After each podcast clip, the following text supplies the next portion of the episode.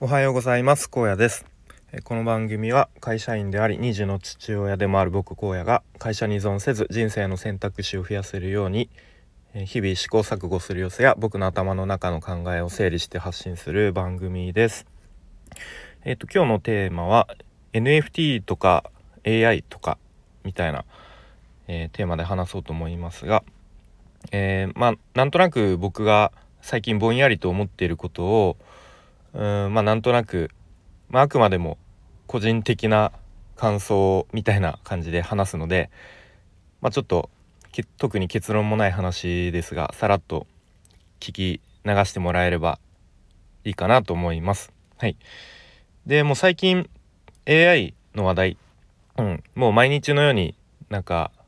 誰もがこう話しているような印象でで、うん、もう AI の話をし聞かない日はないっていうぐらいうん AI の話をみんなしてるのでまあそれだけ今こう無視できない存在になってるんだろうなというふうに思っています。うん、で多分まあなんだろういわゆる、まあ、頭のいい人というか、うんまあ、そういうなんだろうな、まあ、そういう最前線にいる人たちもこう予想できなかったぐらいのスピードでこう AI がどんどん進化してしてるのかなみたいなことを、うん、思思いますね。でまあ今だときっとチャット、G、GPT が一番なんだろうトレンドというか話題の中心になってると思うんですけどチャット GPT も確か今年に入ってからですよね出てきたのは。うん、でまあ去年だと Midjourney とか、まあ、 Stable Diffusion あんま聞かないような気もしますが、まあ、そんな感じのあの生成系 AI っていうんですかね。こう AI が絵を描いてくれるしかもめちゃめちゃ上手に描いてくれるぞみたいな。うん、でまあチャット GPT はなんか何でも答えてくれるし例えばプログラミングのなんかコードのミスも一瞬で教えてくれるぞすごいなみたいな。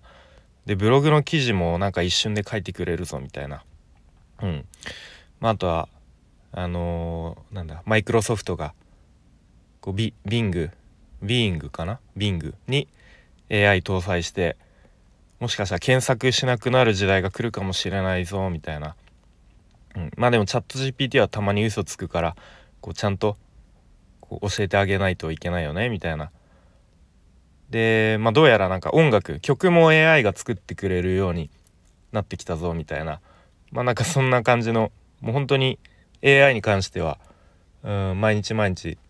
うん、いろんな話題を聞いてすごく、まあ、個人的にもこうワクワクするしいろいろこう触っていきたいの使っていきたいなと思っている感じですね。はい、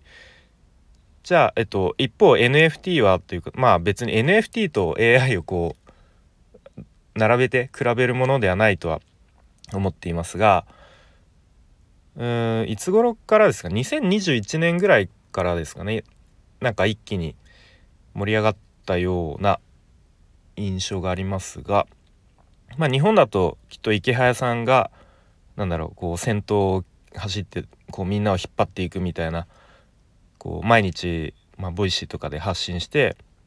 こう日本に NFT を広めようと、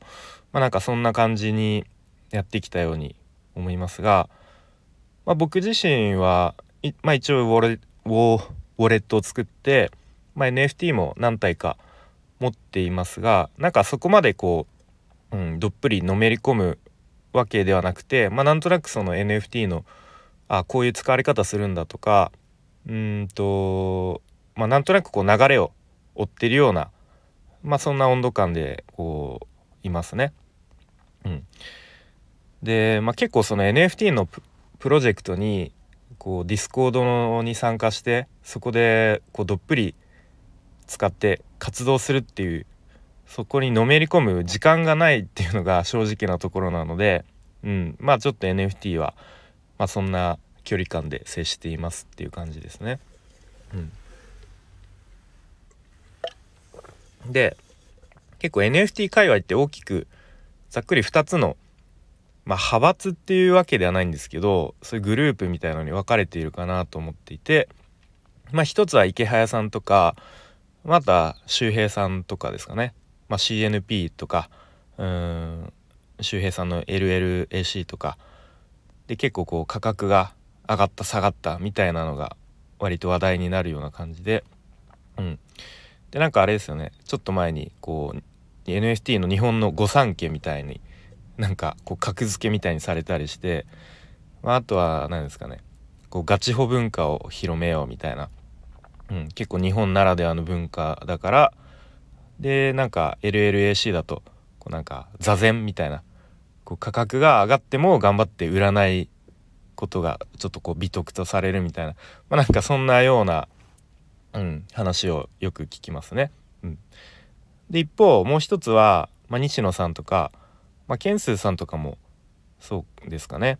まあ、こう価格が上がった下がったとかこう稼げるとかじゃなくて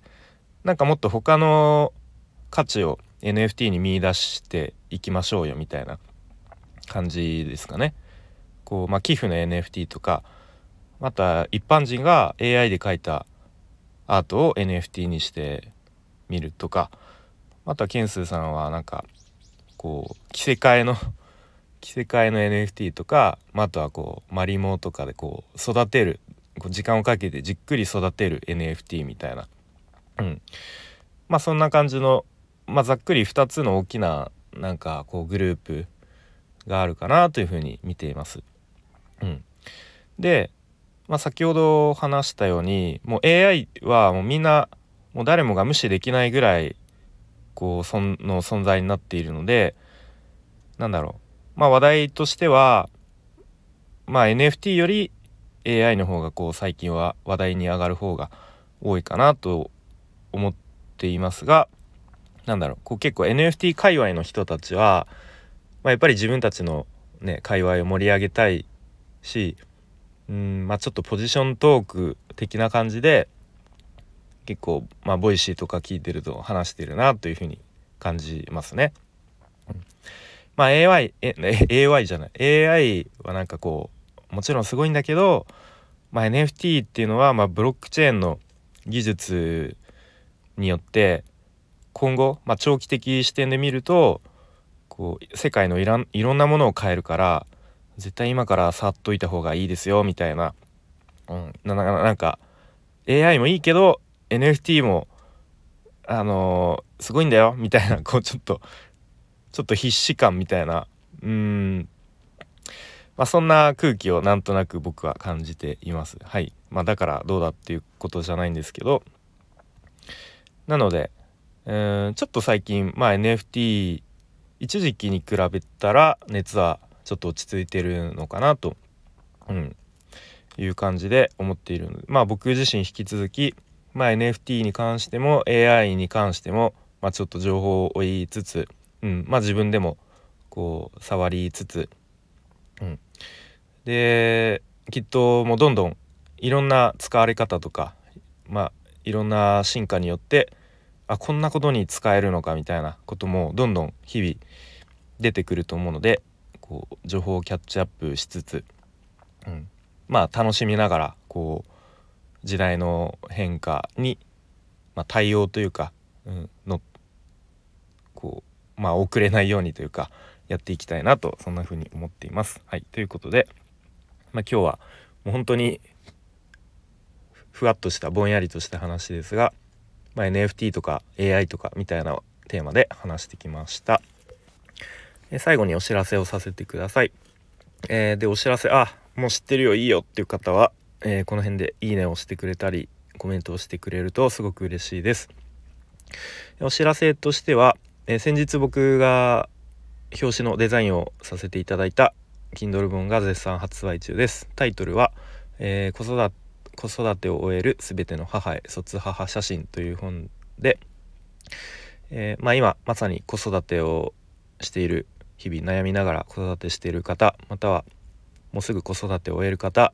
子育てをすでに終えた方などに特に刺さる本になっているんじゃないかなと思っています。概要欄に URL を貼っておくので、えご興味ある方はチェックしてください。よろしくお願いします。あとはスタイフで「荒野話そうや」と題してえー、僕荒野が皆さんの聞き役となりますという企画をやっていますえ皆さんの壁打ち相手になったりとかあとはちょっとしたお悩みとか愚痴なんかを僕でよければ聞きますよというそんな企画です。まあ、それによって僕自身も何か気づきや学びがあればいいなという思いでやっております。でスタイフの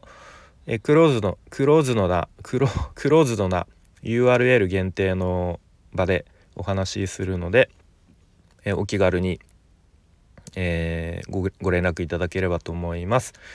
スタイフのレターや Twitter の DM で直接ご連絡ください。よろしくお願いします。はい、えー、ということで今日も寒い朝ですが、えー、一日頑張っていきましょう。荒野でした。最後までお聴きいただきありがとうございました。バイバイ。